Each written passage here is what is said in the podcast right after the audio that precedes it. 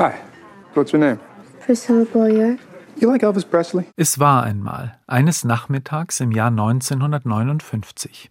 In ihrem neuen Film Priscilla erzählt die Amerikanerin Sofia Coppola von einem erst 14-jährigen, aber lebensklugen Teenager-Mädchen, das selbst nicht genau weiß, warum sich ein zehn Jahre älterer, berühmter Rockstar für sie interessiert. Aber weil es sich um Elvis Presley handelt, sagt man nicht nein. Nach zwei Jahren keuscher Distanzbeziehung ziehen die beiden zusammen, doch eine grundsätzliche Distanz, die nicht nur etwas mit dem Altersunterschied zu tun hat, bleibt weiter bestehen. I don't know if I like it.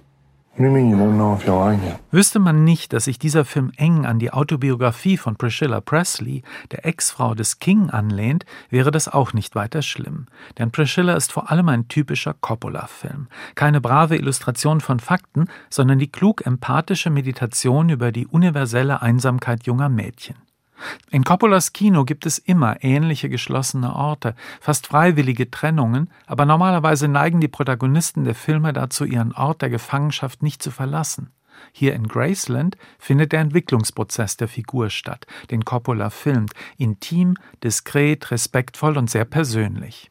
Wobei die Kamera mit den Augen und Gesichtern der beiden Hauptfiguren jeden noch so kleinen Gesichtszug zeigt. Die Medienseite von Elvis wird dagegen nicht gezeigt. Er ist ein Mann, ein Ehemann, verletzlich, unfähig auf seine Frau zu hören, zugleich dominiert von seinem Vater und seinem Manager.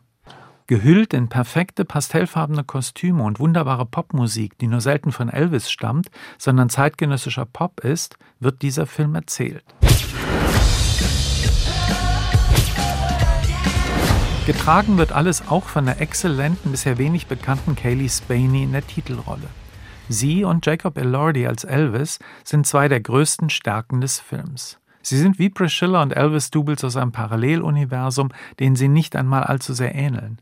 In ihnen verbindet sich extreme Natürlichkeit mit einer Art Undurchdringlichkeit, auch untereinander.